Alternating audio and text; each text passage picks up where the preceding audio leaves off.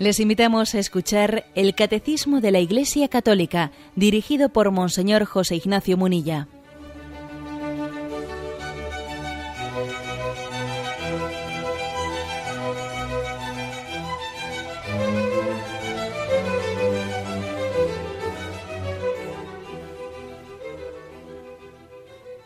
Un cordial saludo a todos los oyentes de Radio María.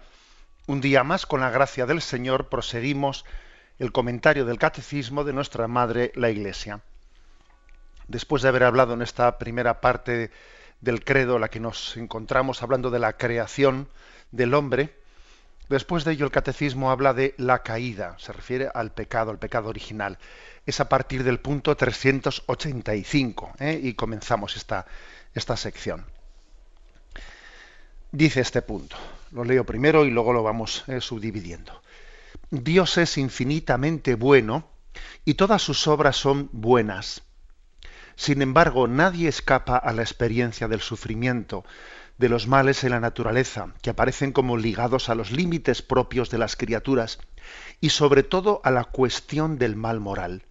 ¿De dónde viene el mal?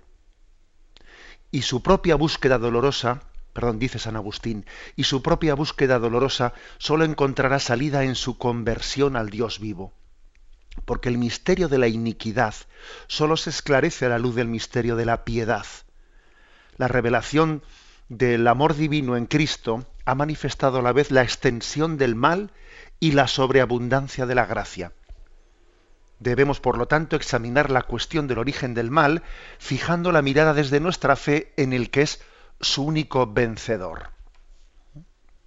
Bueno, un número introductorio Luego, después de este número, empezará pues, a hablar cómo en la Sagrada Escritura se, se describe el origen del mal, etcétera. Pero aquí nos da un marco. ¿eh? Este punto a 385 nos da el marco, el marco de cómo aborda la Iglesia en su catecismo la explicación de, del mal, del origen del mal, del primer pecado, del pecado original. La primera afirmación que hace, bueno, es que nosotros partimos de un dato, de un dato fundamental, ¿eh? que Dios es infinitamente bueno y todas sus obras son buenas. Dios es bueno y Dios obra el bien. Las dos cosas, además, por si hubiese alguna duda, dice infinitamente bueno. Sus obras son infinitamente buenas.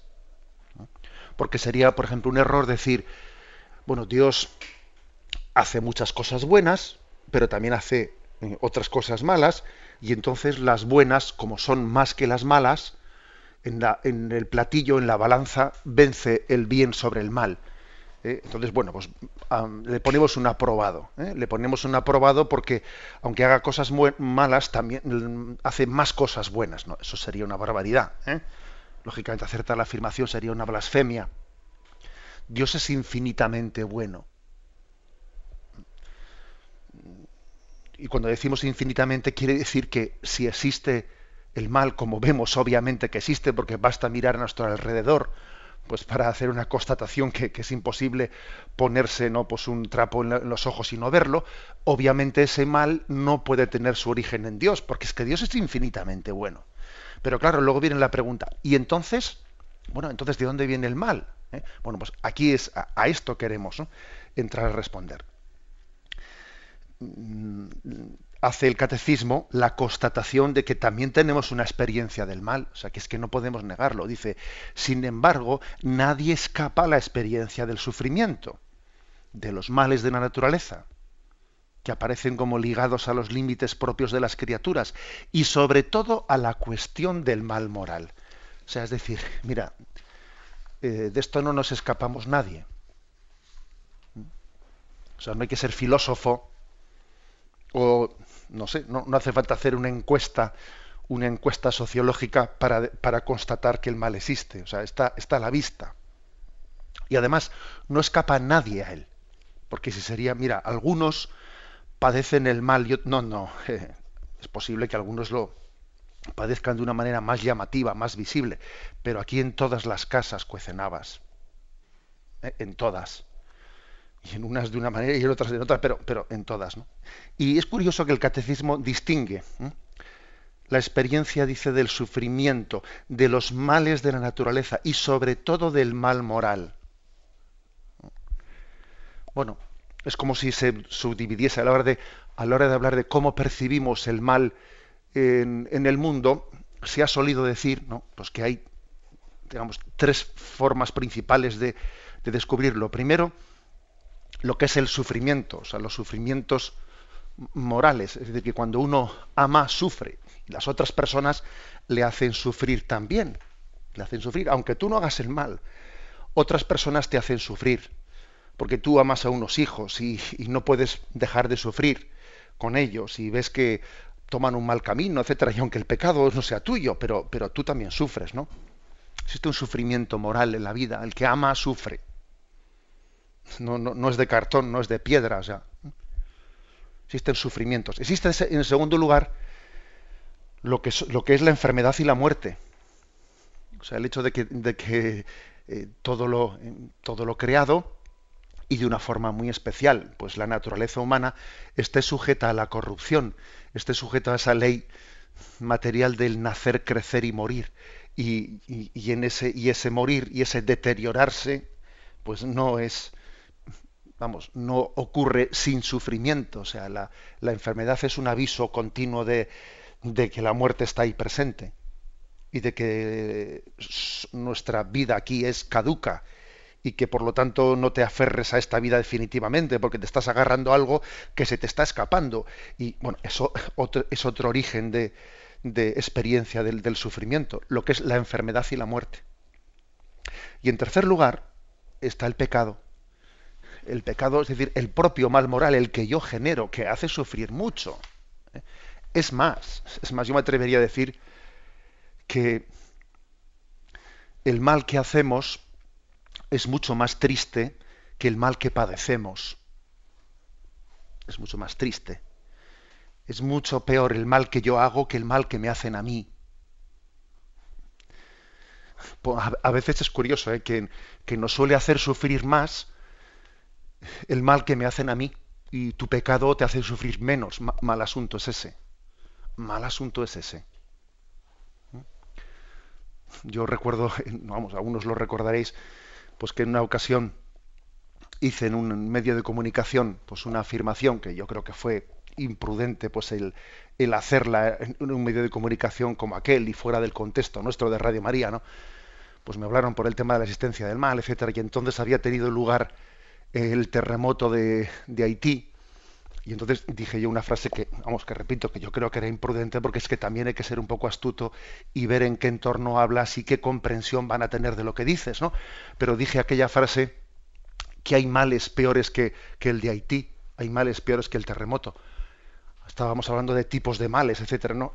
Y claro que literalmente eso es cierto, es mucho más grave es mucho más grave el pecado nuestro de explotar el tercer mundo, explotar a los pobres y que nuestra riqueza se construya en base al sufrimiento de los pobres, eso es mucho más grave que, que, los pobres padezcan, padezcan el mal. Es más grave el pecado infligido que el, que el padecido.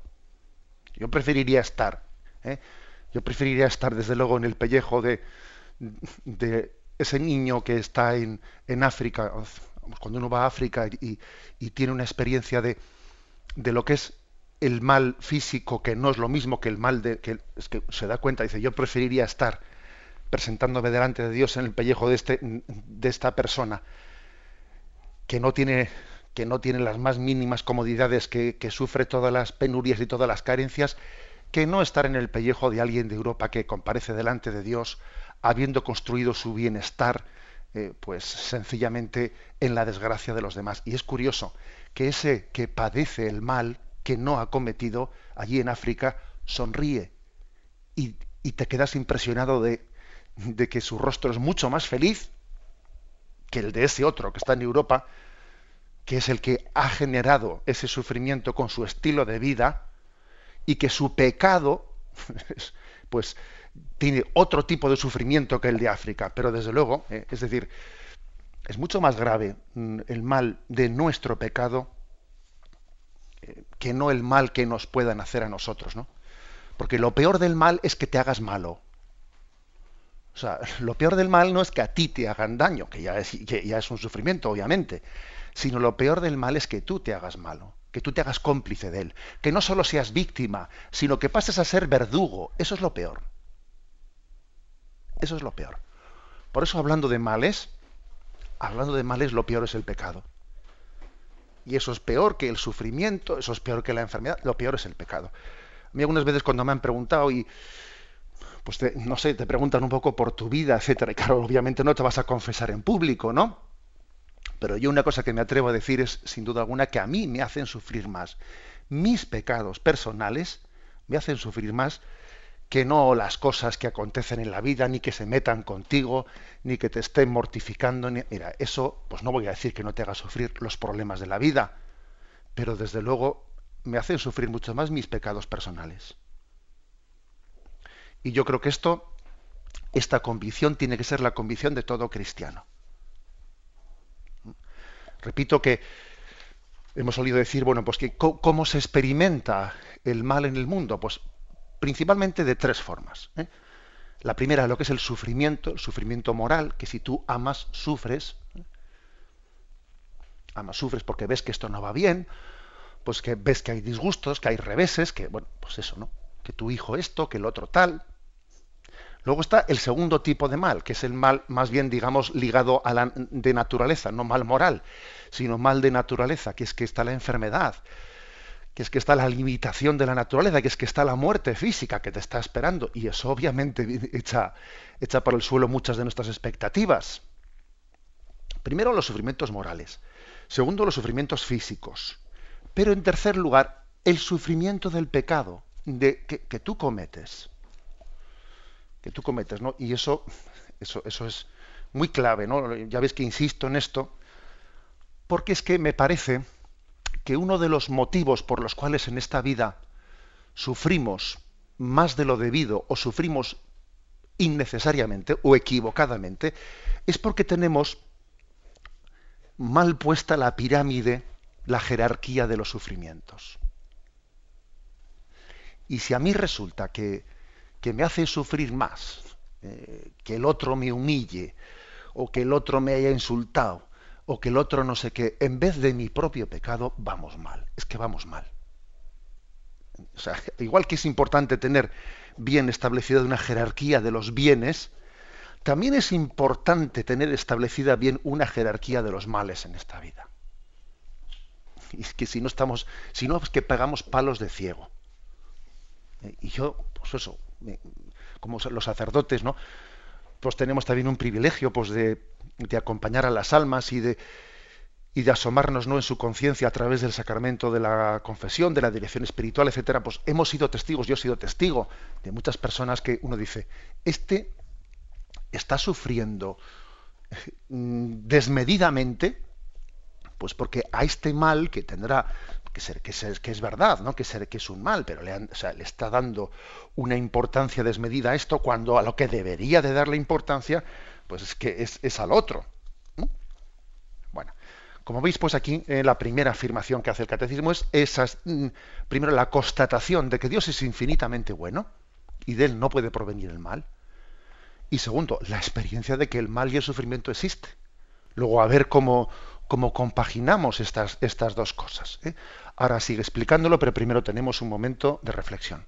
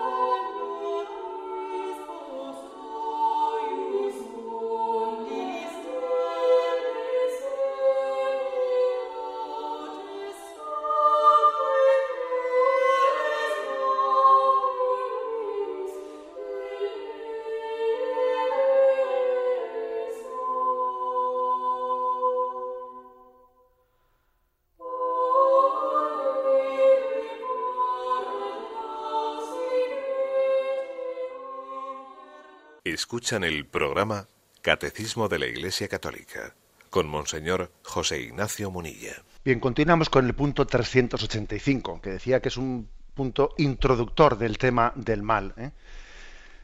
Dice, ¿de dónde viene el mal? Es una pregunta de, San Agustín que se, formula en su famoso libro de las confesiones. ¿De dónde viene el mal? Aquí ponen la cita latina. ¿eh?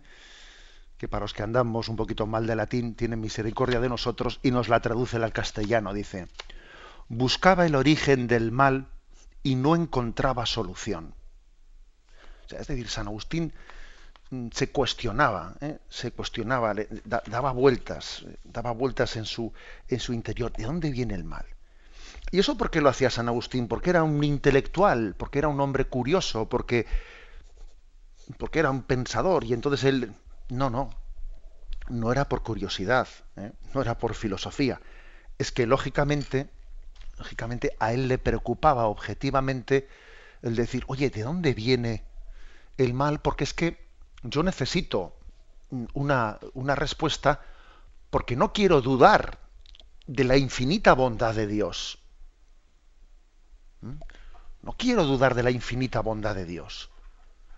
Y claro, es una tentación, es una tentación esa poner en duda, ¿no? A la hora de ver el mal en la vida y dice, ¿será que Dios no es infinitamente bueno?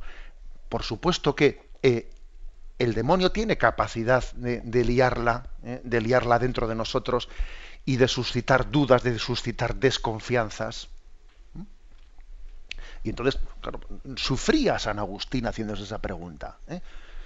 Y, creo que el hecho de que él sufriese, pues quiere decir que es que amaba la verdad, que buscaba la verdad. ¿eh?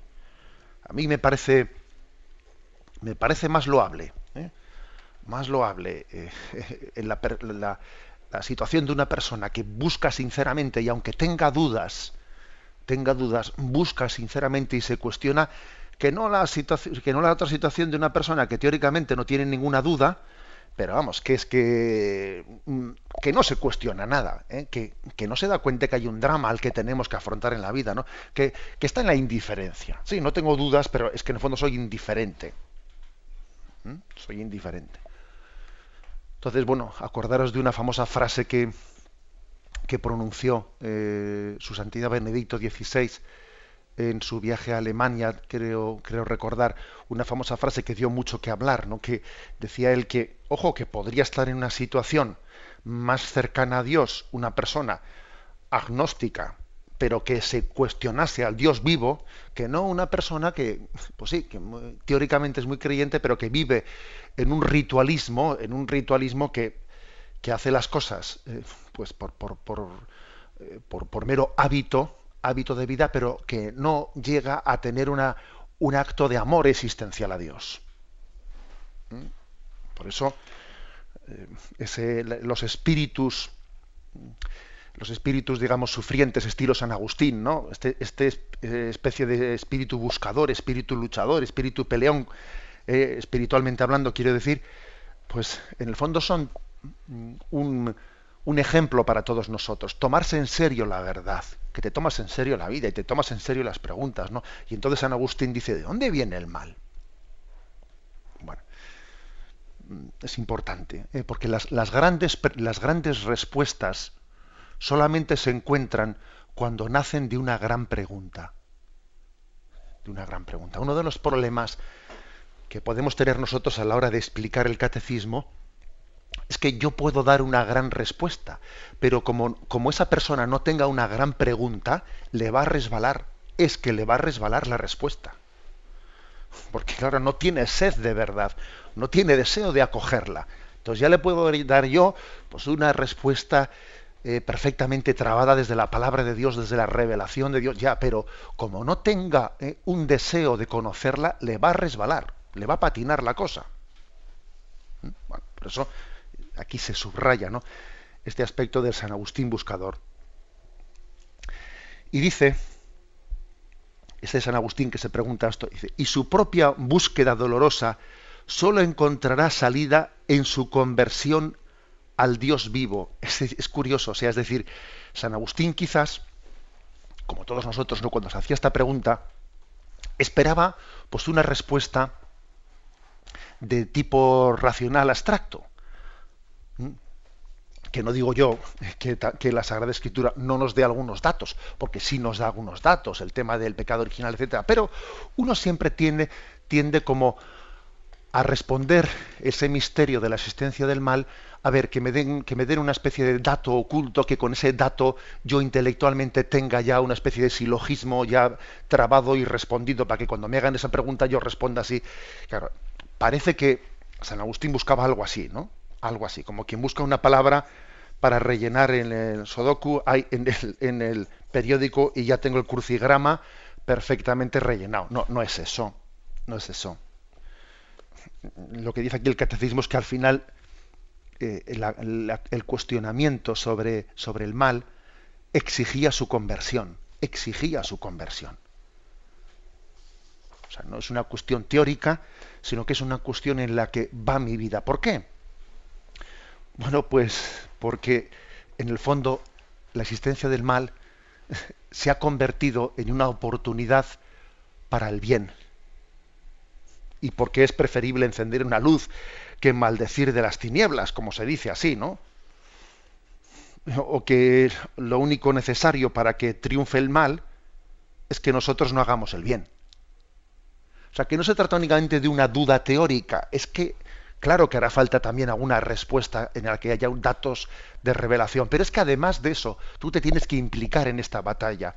Tú no estás viendo el problema del bien y del mal y tú ves, y tú ves eh, desde fuera de la barrera el problema o desde el otro lado del cristal estás viendo cómo llueve. Es que tú estás implicado en el tema.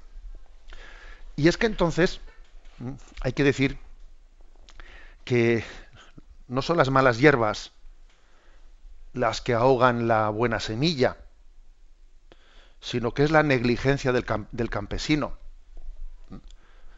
Eso es así, o sea, que no son las malas hierbas las que han ahogado las buenas, es tu negligencia de no haber arrancado las hierbas malas. O sea, que no se, trata únicamente de, de, una duda teórica, es que yo estoy implicado en eso. Si el mal parece eh, vencer en ocasiones, es por mi negligencia, es por mi falta de santidad. Luego, esto no es únicamente una cuestión teórica, de dónde viene el mal, que sí, que, repito, que, que, hay que darle también una respuesta y aquí el catecismo se va a implicar en ello, nos va a hablar de, eh, pues de pero, pero esto es mucho más es mucho más que una cuestión teórica.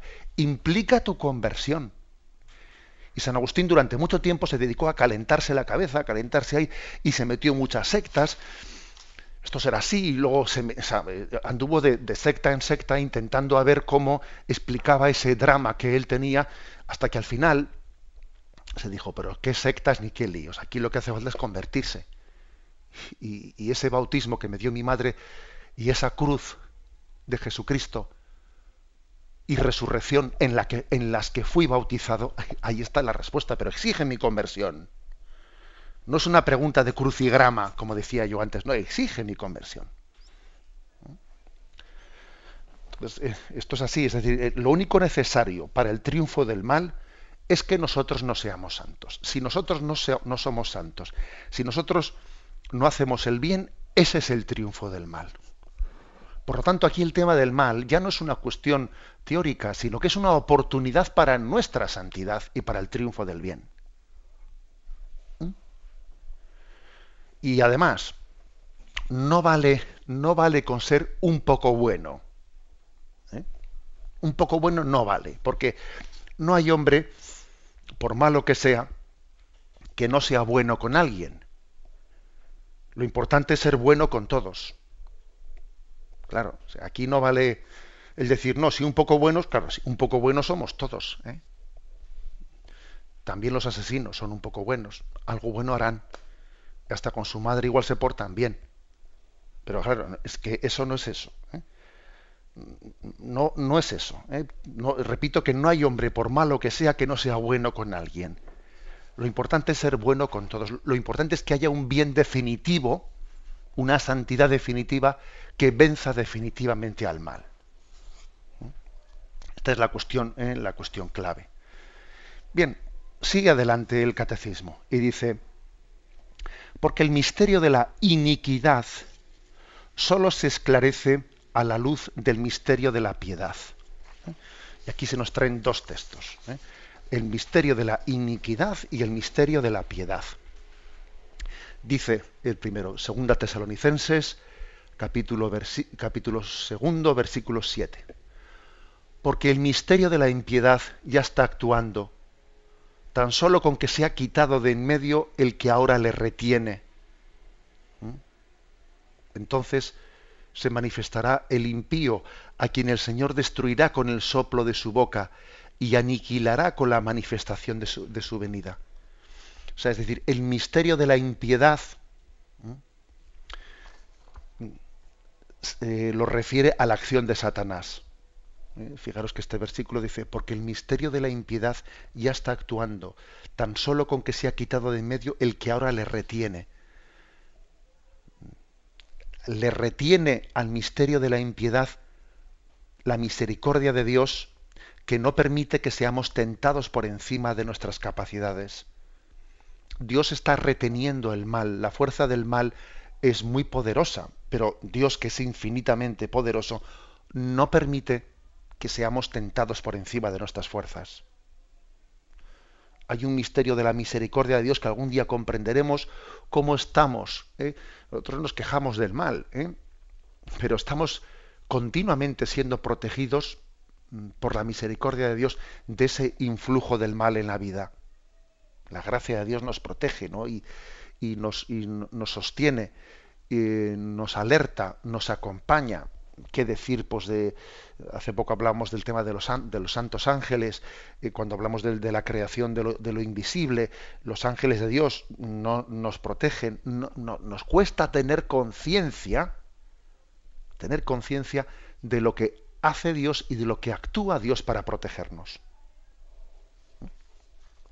Bien, ese es el misterio de la impiedad, el misterio de Satanás y su acción hacia nosotros. Y dice, dice el catecismo, que para comprenderlo, esto se esclarece a la luz del misterio de la, piedad. Primera Timoteo capítulo tercero, versículo 16. Te escribo estas cosas con la esperanza de ir pronto donde ti, pero si tardo, para que sepas cómo hay que portarse en la casa de Dios, que es la iglesia del Dios vivo, columna y fundamento de la verdad, sin duda alguna, grande es el misterio de la piedad. Él ha sido manifestado en la carne, justificado en el Espíritu, visto de los ángeles, proclamado a los gentiles, creído en el mundo, levantado a la gloria. Es decir, San Pablo en esta carta eh, a Timoteo mm, nos está diciendo, mira, mm, yo quiero explicarte cuál ha de ser tu, comportamiento, ¿no? Y entonces dice, porque grande es el misterio de la piedad. O sea, es decir, si la impiedad es, según San Pablo, si la impiedad es la acción de Satanás que pretende campar a sus anchas, pero claro, la mano de Dios le retiene, no le lo vemos en, distintos pasajes de la Sagrada Escritura en los que se afirma que Dios no permite que seamos tentados por encima de nuestras fuerzas. ¿eh? El misterio de la piedad, ese es el misterio de la impiedad. El misterio de la piedad es bueno, cómo Dios se ha entregado, ha entregado plenamente a su Hijo y le ha entregado para rescatar la libertad de los hombres y cómo hemos sido comprados al, precio, a un precio infinitamente eh, inalcanzable para nosotros, que es el precio de la sangre de Cristo que nos ha redimido. Ese es el misterio de la piedad. Es como si se dijese, mira, nosotros para, para darnos cuenta de la gravedad del mal, necesitamos ver lo que ha hecho Dios por salvarnos. Cuando le quitamos importancia al mal, al pecado, bueno, no será para tanto, ¿no? No será para tanto, si somos buenas personas, ¿no? Si, si en el fondo es buena gente, ¿no? Bueno, cuando nosotros hacemos ese discurso que es muy frecuente, ¿eh? yo ni mato ni robo si aquí no pasa nada, ¿no?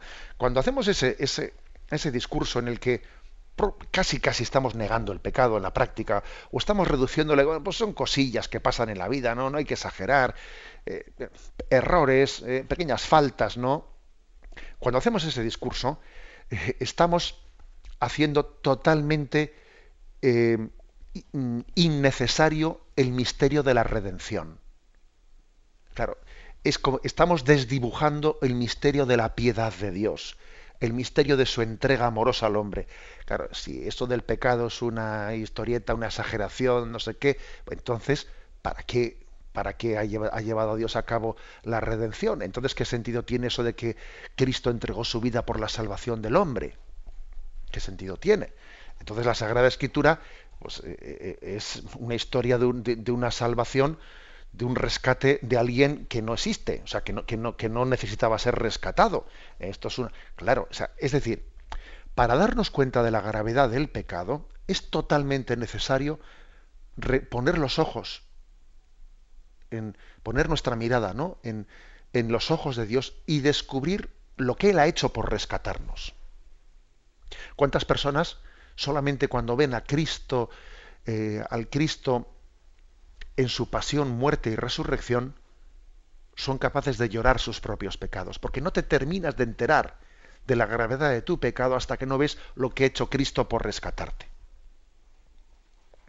Creo que ya os conté en una ocasión eh, que estando, bueno, estando pues, en la parroquia con un grupo de jóvenes hablando de esto, y pues me acuerdo que, bueno, pues que lógicamente te enfrentabas un poco eh, buenos chavales, por supuesto, ¿eh? Que ya solamente el hecho de que estaban allí la confirmación, etcétera, pues ya era ya es muy positivo, ¿no? Buenos chavales, pero obviamente eh, estaban un poco, pues, tocados, infectados de, de, esta mentalidad colectiva que tenemos, que, que, yo ni mato ni robo, que no pasa nada, que porque alguna picia que haga, pues si me emborracho un fin de semana, pues no pasa nada, si no sé qué, no pasa nada, etcétera. Y entonces, bueno, pues como tenía confianza con ellos, con un poco de ironía, ¿no? con un poquito de ironía y un poquito de buen humor, le digo a uno de ellos, qué bien, ¿no? Fíjate, tú con, lo, tú con lo buena persona que eres, que tú dices que tú no haces, que tú no haces nada malo, pues es que tienes la suerte de decir que, que Jesús, que Jesús no, no tenía que morir por ti en la cruz, ¿no? ¿no? No era necesario que Jesús muriese por ti. O sea, que, que por ti Jesús no, tú no tienes que darle gracias a Jesús por nada de que haya entregado su vida por ti, total, tú como no tienes ningún pecado, etcétera, etcétera. Y claro, yo se lo decía así un poco, pues, vamos, afirmándoselo, y él me miraba como diciendo, este, este me está tomando el pelo o, o me lo está diciendo de verdad. Obviamente yo lo estaba ironizando, como diciendo, pero tú no te das cuenta que si le quitas la gravedad al drama de tu pecado, entonces Cristo para ti pues pasa a ser innecesario. Entonces lo que dice aquí el catecismo es que para comprender el misterio de la impiedad, de la iniquidad, hay que asomarse al misterio de la piedad de Dios, al misterio de su piedad, al misterio de su entrega amorosa, de cómo Dios se ha enamorado del hombre y qué es lo que ha hecho por rescatarle. De lo contrario, no terminaremos de entender esto. Tenemos un momento de reflexión y continuamos enseguida.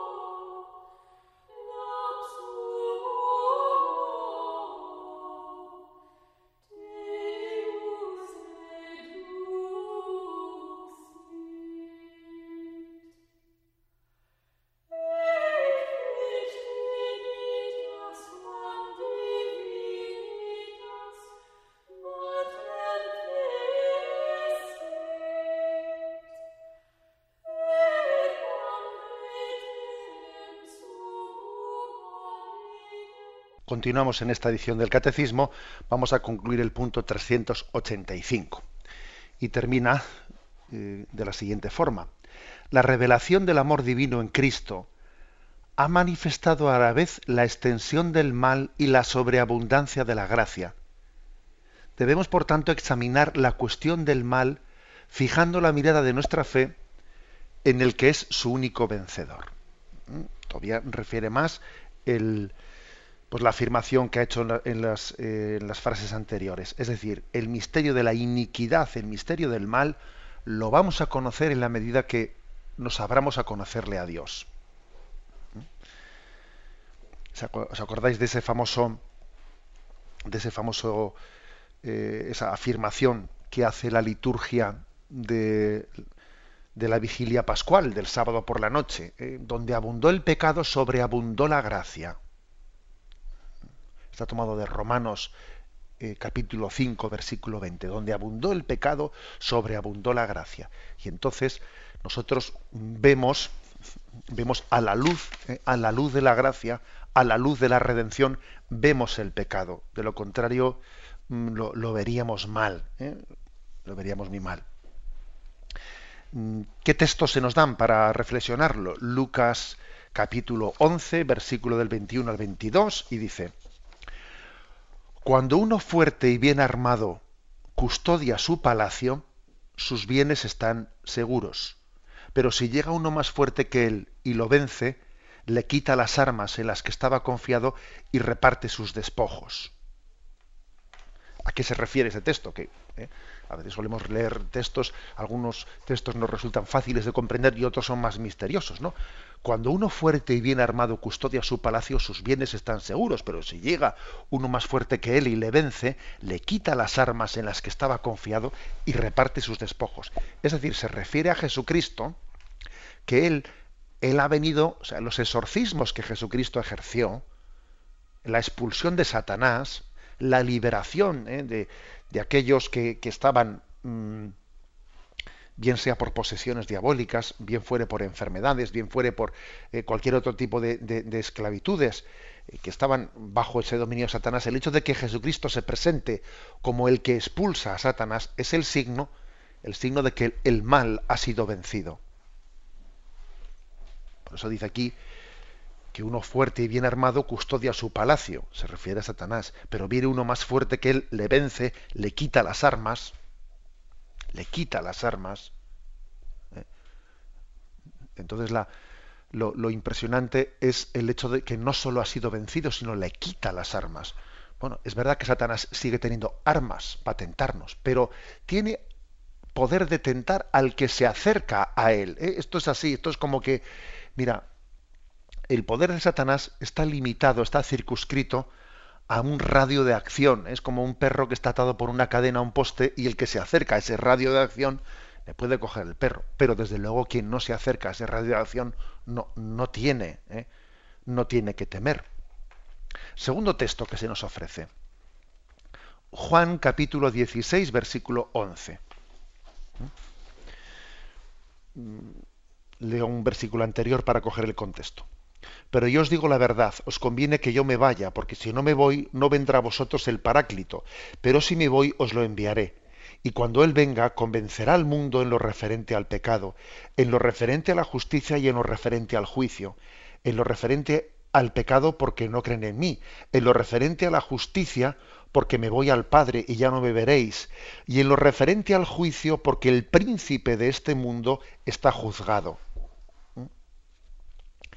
Está hablando, por lo tanto, de que, de que Jesús mm, asciende a los cielos, promete la, promete la llegada, ¿eh? la llegada del Espíritu, del Espíritu Santo, y, y, dice, en lo referente, fijaros, ¿no? En lo referente al juicio, el príncipe de este mundo, que es la imagen que se le da a Satanás en el Evangelio de San Juan, se le, se le denomina a Satanás príncipe de este mundo. Pero no olvidemos que Cristo es rey ¿eh? Es decir, que si Satanás tiene un cierto ¿eh? señorío sobre este mundo, el señorío pleno lo tiene, lo tiene Jesucristo. Dice, el príncipe de este mundo está juzgado. O sea, es decir, su, su capacidad de influjo, ¿no? El mal tiene sus días contados. ¿eh? El mal tiene sus días contados. Es una afirmación, una afirmación clave. Con lo cual, digamos que mm, es importantísimo nuestra paciencia y perseverancia y esperanza. Decía Tertuliano que todo pecado ha de atribuirse a la impaciencia o a la desesperanza, que es una especie como de el pecado es como una impaciencia contra el bien. ¿Mm? Más aún, decía Tertuliano, canse tu paciencia a la maldad. tú no te canses de hacer el bien, ¿eh? a base, o sea, tú abúrrele al mal haciendo el bien, ¿eh? que se canse. Canse tu impaciencia, perdón, canse tu paciencia a la maldad. Es una famosa frase de, de Tertuliano, ¿eh? diciendo, tú dale, ¿eh? que parece que no tiene fruto, nada, no te canses de hacer el bien, no te canses, un día, otro y otro. Porque en el fondo la mayor tentación es la de la impaciencia, porque es que el mal tiene sus días contados. El mal se devora a sí mismo, el mal, el mal se va a destruir, el mal está acabado. Con lo cual aquí es cuestión de tener paciencia. Aguanta que vencemos seguros. Este es el mensaje que se nos da. Y además aguanta con la gracia de Dios, aguanta que no, que, que, no te dejo solo aguantando, eh, que te doy la gracia para aguantar. Este, este es, esto es claro. ¿eh? Me parece que aquí, aquí está un poco el, el mensaje por, por qué también Dios ha, ha hecho de esta manera la victoria sobre el mal. ¿Por qué no hizo la victoria sobre el mal de un golpe? ¿Y por qué hay que tener esta perseverancia de luchar hasta el final? Porque Dios también ha sido capaz de integrar el mal como un instrumento de nuestra santificación. Aquí jugamos todos la partida, ¿eh? de manera que yo no estoy viendo desde fuera, ¿eh? desde fuera de la barrera la cuestión, sino que, que el mal va a ser vencido con nuestra colaboración, con nuestra santificación. ¿Eh? Así de claro, ¿no? El que te creó sin ti, dice San Agustín, no te salvará sin ti. Aquí ha llegado el momento de que de que la gracia de Cristo que vence al mal nos implique a nosotros en la lucha contra el mal. ¿Eh? Por lo tanto, me, remito de nuevo a, a Tertuliano. Canse tu paciencia a la maldad. O sea, tú siendo paciente, siendo perseverante, ¿no? Siendo perseverante en el bien, obviamente, ¿no? Vencerás la maldad.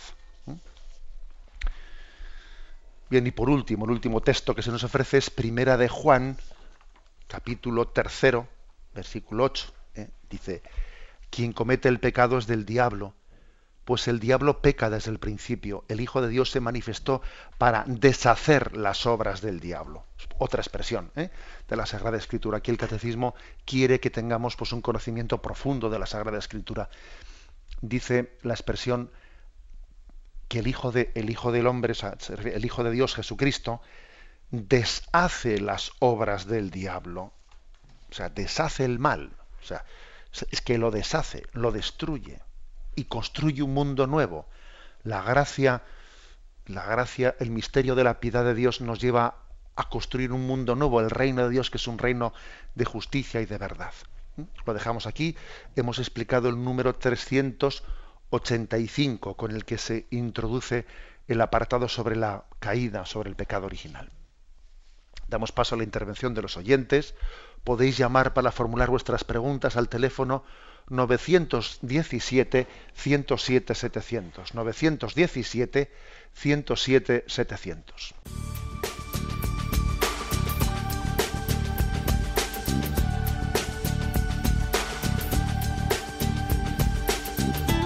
Radio María le ofrece la oportunidad de recibir en su casa sus programas favoritos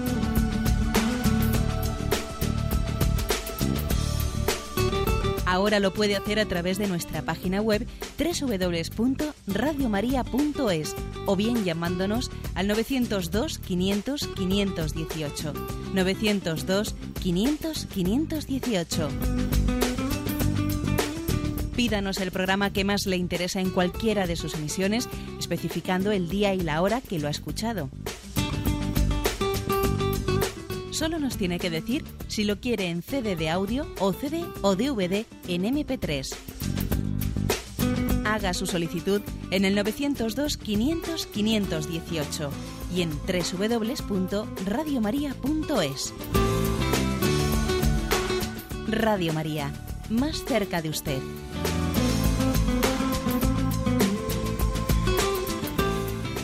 Sí, buenos días. ¿Con quién hablamos? Hola, buenos días. Mira, soy Mari Carmen de Cáceres. Adelante, Y quería darle las gracias por sus intervenciones y sus explicaciones porque la verdad que eh, nos ayudan mucho.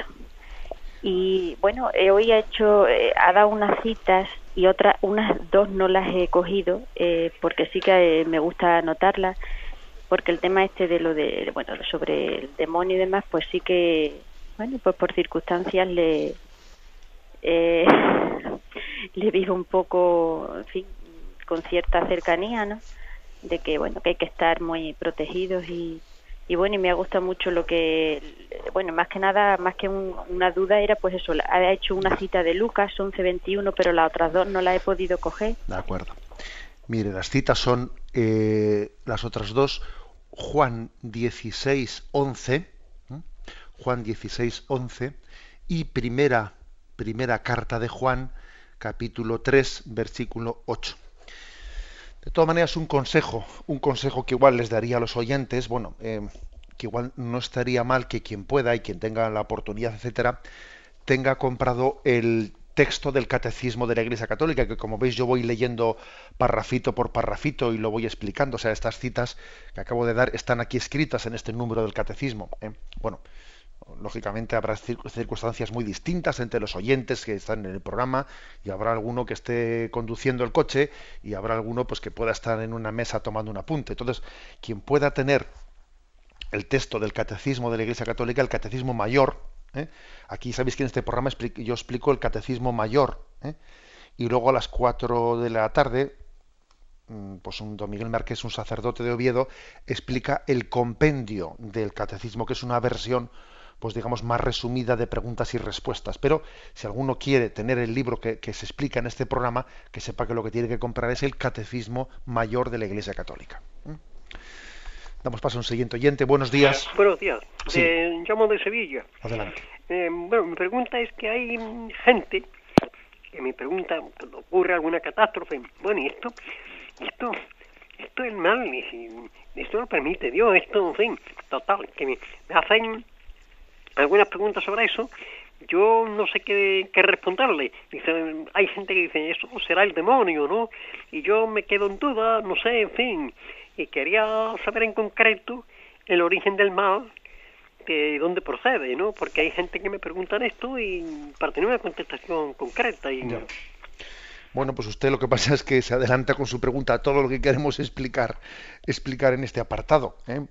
eh yo creo que una, que una primera forma de, de, entrar a, a, a, responder eso es la de decir, yo no, yo no soy, eh, no soy sabedor de todo el misterio del mal, ¿no? Pero sí que puedo afirmar que no dudo de la bondad de Dios, que ya, ya es decir algo, ¿eh? Luego, luego entramos a decir que el mal tiene su origen en el pecado, etcétera, y ya hablaremos de ese tema, ¿eh? de una manera detallada. Pero ya por de pronto el decir, mm, yo no pongo en ningún momento en duda la bondad de Dios, porque nos lo ha demostrado, ¿eh? nos lo ha demostrado pues no solo en la creación del mundo, sino en haber entregado su Hijo, no, yo no puedo dudar del amor de Dios. Recuerdo una frase de Juan Pablo II en uno de aquellos libros, entrevistas que, que escribió, ¿no? y decía una frase, si, si Cristo no hubiese muerto en la cruz, si, si ese momento de la redención no hubiese tenido lugar, pues quizás el hombre podría dudar del amor de Dios, pero desde luego habiendo acontecido tal cosa, no podemos dudar del amor de Dios de aquel que entregó su Hijo a la muerte en cruz por nosotros. Bueno, pues eh, como usted, como le he dicho, ya iremos dando más contestaciones a pregunta, porque obviamente eh, de eso se trata precisamente, pero no es poco que partamos de esta afirmación. Damos paso a un siguiente oyente. Buenos días. Gloria al Señor. bien. Adelante, le escuchamos. Eh, me ha gustado mucho lo que acaba de decir. Nosotros no somos Dios para saberlo todo. Hay cosas que no podemos saber. Y también quería decirle que de alguna forma, no voy a decir cómo, yo sufro mucho por el pecado del mundo. Y, y de alguna forma el Señor me ha dicho que no me podía dar totalmente lo que significaba el pecado porque moriría. La misericordia de Dios no me lo ha querido enseñar del todo.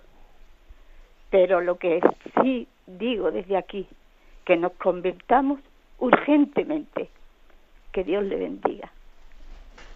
Pues sí, yo creo que también la existencia del mal, en el fondo, es una llamada, una llamada a la conversión. ¿eh?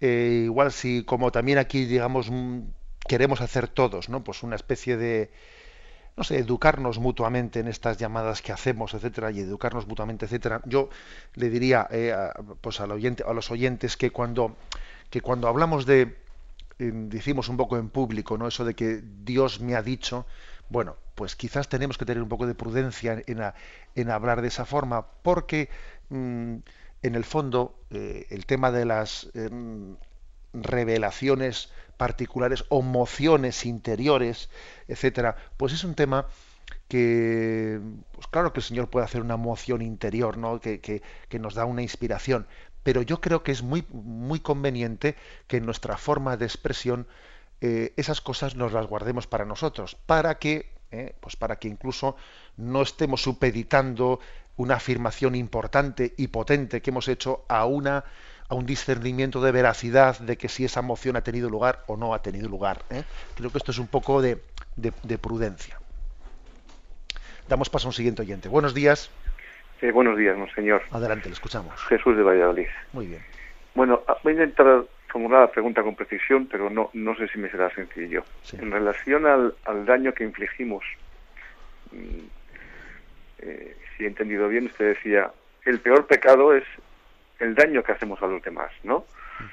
Bien, entonces, con motivo del ejercicio de las funciones de cada uno, en función del carisma que cada uno tenemos, en las decisiones que tomamos diariamente, eh, infligimos daño a los demás. Yo soy empresario y en este caso, pues, tal y como está la situación, pues hemos de tomar decisiones realmente dramáticas ¿eh? por lo que por lo que está ocurriendo. Entonces, estamos infligiendo daño a los demás eh, ¿qué ocurre con ese daño? ¿Cómo conjugar la responsabilidad en el ejercicio de tus funciones o de tus obligaciones y lo que originas por el hecho de cumplir con tus obligaciones? Nada más. Buenos días. Gracias. Vamos a ver. Interesante la pregunta y yo creo que igual para responderla eh, habría que matizar eh, la afirmación primera de la que parte. Yo no creo haber dicho que el peor pecado sea hacer un mal a los demás, sino más bien creo que lo que he dicho es que el peor mal es cometer el pecado. O sea, es ofender a Dios, o sea, ofender a Dios y obviamente cuando uno ofende a Dios ofende también a los demás. ¿eh?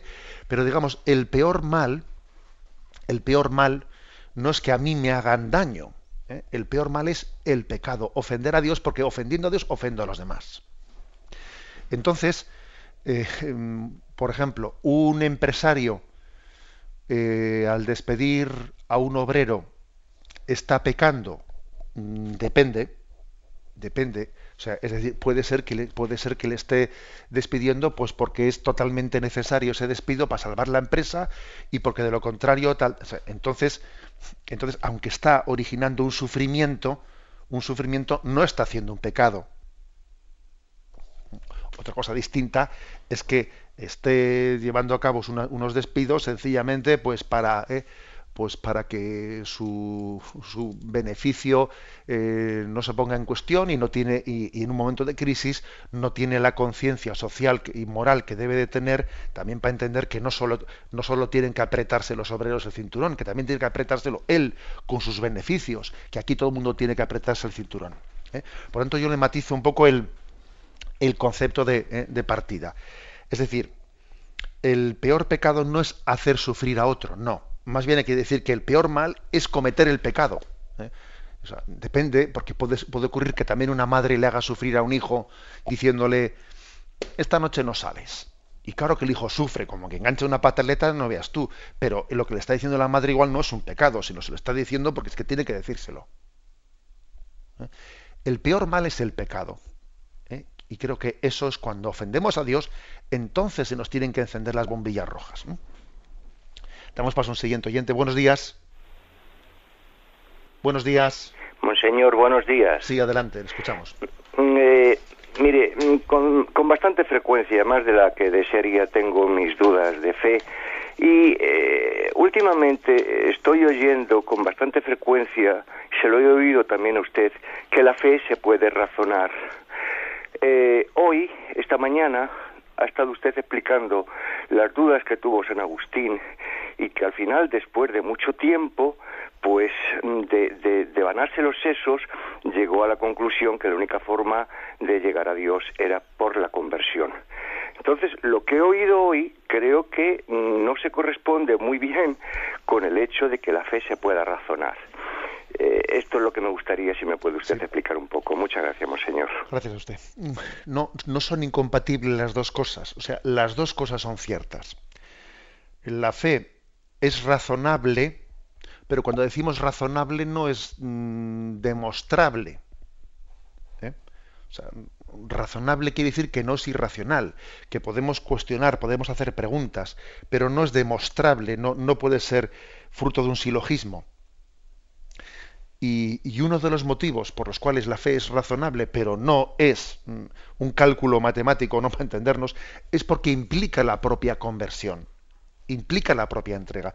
Es decir, puede ocurrir que a alguien se le den suficientes eh, razones para que la fe, en teoría, tendría que abrirse a, a ella, pero el problema está en que no tiene decisión de conversión. Y como no tiene decisión de conversión, ya le puedes dar razones que le van a, que le van a eh, patinar. O sea, la fe es una cuestión que afecta tanto a la razón como al corazón. Es una combinación de ambas cuestiones. Y sin la conversión del corazón, las razones todas van a, van a ser inservibles. Aunque también voy a decir una cosa. ¿eh? Eh, puede ocurrir que alguien tenga un corazón muy abierto, pero, pero que cometa el error de que su fe se base únicamente en el sentimiento y no, no esté también abierto a enriquecerla con, con, la reflexión. Y debe también, porque su, fe es, si su fe es meramente sentimental, le va a faltar también una capacidad de dar razón de su fe cuando se la cuestione. Me despido con la bendición de Dios Todopoderoso, Padre, Hijo y Espíritu Santo. Alabado sea Jesucristo.